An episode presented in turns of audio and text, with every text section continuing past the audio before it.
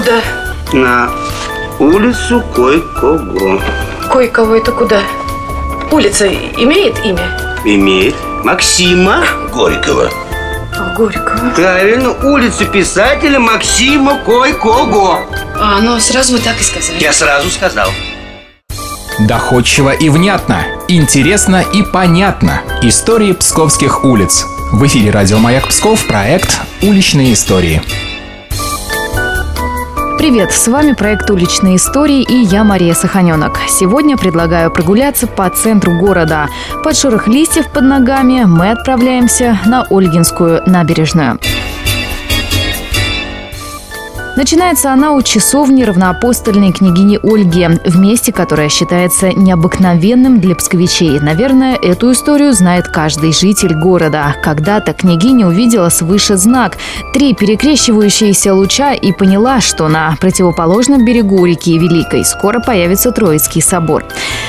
Та Ольгинская часовня, которую мы с вами видим сейчас, была построена в 2000 году на месте разрушенной. Рядом с часовней в средние века находился немецкий торговый двор, который появился здесь в 1586 году.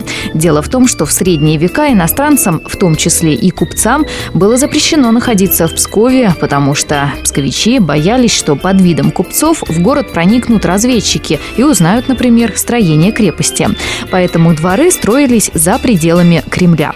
На месте сквера напротив Кремля, в котором так любят гулять псковичи, когда-то располагался предыдущий немецкий торговый двор. Он стоял на так называемом немецком взвозе. Затем на этом месте сначала собирались ставить памятник Ольге, а потом солдату Первой мировой войны. В 1663 году около немецкого торгового двора был построен третий торговый двор. Он назывался «Шведский». В нем, как вы уже поняли, останавливались шведские купцы. У них была своя гостиница, были торговые дворы и даже часовня. Проходим от Ольгинской часовни дальше вдоль берега, и вскоре справа увидим, пожалуй, самое известное здание на этой набережной – бывшее мужское духовное училище, ныне колледж Псковского госуниверситета. Это здание постройки 1892 года. В конце 19 века в связи с реформой училище отделяется от семинарии и получает автономное управление. Сначала училище располагалось в специально купленном деревянном доме, рассказывает заведующая отделом краеведческой литературы Псковской областной библиотеки Елена Киселева. Строилось э, несколько лет на пожертвования. Это здание очень интересное. Начинал его планировать э, архитектор Векшинский, Псковский городской. Потом ему нужно было уехать э, за границу, и здание достраивал уже архитектор городской Нестург. Здание построено в неоклассическом стиле. Оно четко делится, вот если смотреть панораму со стороны реки Великой, на несколько частей. В одном корпусе располагалось общежитие для студентов духовного училища, а вот в этом центральном корпусе располагалась уже непосредственно учебная часть. Во время Великой Отечественной войны здание было разрушено, а затем в 1946 году преподаватели и ученики училища его начали восстанавливать.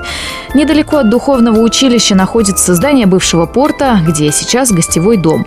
А если пройти еще вперед, то прямо перед собой мы увидим невероятной красоты церковь в честь Климента Папы Римского. Образец псковского зодчества 15 века. Когда-то там находился монастырь. После того, как монастырь перестал существовать, это было архиерейское э, подворье, а потом церковь была просто приписана уже как приходская церковь. Сейчас эта церковь находится под руководством отца Олега Теора, и считается, что вот э, там проходят службы, посвященные морякам. Ну, мы знаем, что Псков это еще и морской город, да? Как раз на противоположном берегу реки Великой там находится э, флотская набережная. Но недалеко от церкви Климента – Мирожский монастырь, в котором сейчас реставраторы проводят масштабное восстановление найденных в оконных проемах фресок. И как раз у церкви Папы Климента Ольгинская набережная плавно перетекает в Красноармейскую. На сегодня у меня все. Встретимся на маяке. Пока.